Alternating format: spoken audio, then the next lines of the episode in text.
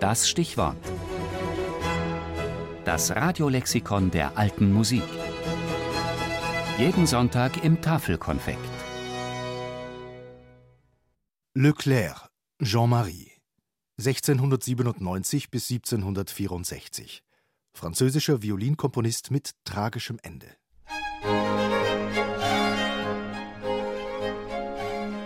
Das 17. Jahrhundert in Frankreich war die Blütezeit der Gambe.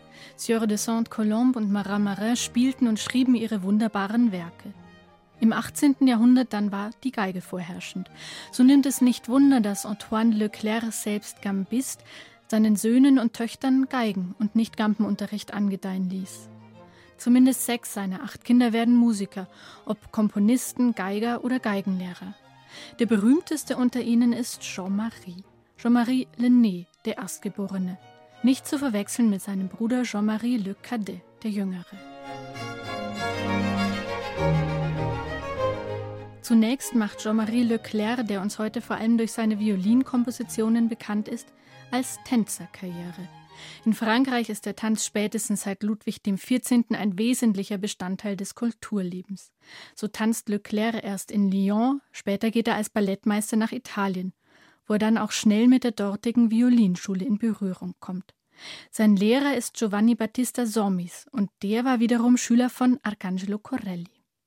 Leclerc macht nicht nur als Geiger, sondern schnell auch als Komponist von sich reden. Seine Sonaten für Violine und Basso Continuo veröffentlicht er seit seinem 26. Lebensjahr in Paris. Zeitgenossen sprechen davon, dass Leclerc eher beherrscht und exakt spielt, als dass er ein überschäumender Virtuose wäre. Bald gilt er als einer der besten Geiger Frankreichs und erhält sogar den Beinamen Le Corelli de la France. Der französische Corelli. Leclerc scheint ein bescheidener Mensch zu sein. An Monsieur Cheron, mein lieber Freund. In seinen Konzerten Opus 7 dankte André Geron für den Unterricht, den er bei ihm erhalten hatte, der ihm das kunstvolle Komponieren beibrachte. Ich bringe Ihnen und werde Ihnen mein Leben lang die gleiche Freundschaft und Dankbarkeit entgegenbringen, mein lieber Meister. Ihr sehr ergebener und gehorsamer Diener Jean-Marie Leclerc Lenné.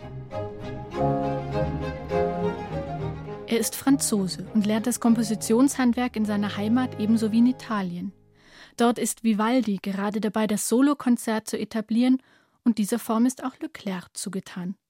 Noch ein paar Doppelgriffe hinzugefügt, auch vierstimmige Akkorde, einige französische Ornamente und fertig ist seine ureigene italienisch-französische Kompositionshandschrift. Er spielt auch am französischen Hof, doch dort ist ihm der Konkurrenzdruck schnell zu hoch und so zieht er weiter, diesmal nach Norden in die Niederlande. Aber auch dort hält es ihn nicht lange und so kehrt er erneut nach Frankreich zurück. Bereits zu Beginn seiner Komponistenkarriere schreibt er Bühnenmusik, kleine Ballettintermedien und nun kann er eine eigene abendfüllende Tragödie lyrique auf die Bühne bringen. Scylla et Clocus, die immerhin 18 Aufführungen erlebt.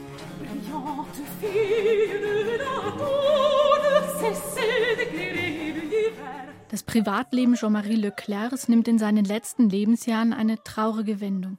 Er trennt sich von seiner zweiten Frau und sieht sich gezwungen, in eine als gefährlich bekannte Gegend etwas außerhalb von Paris zu ziehen.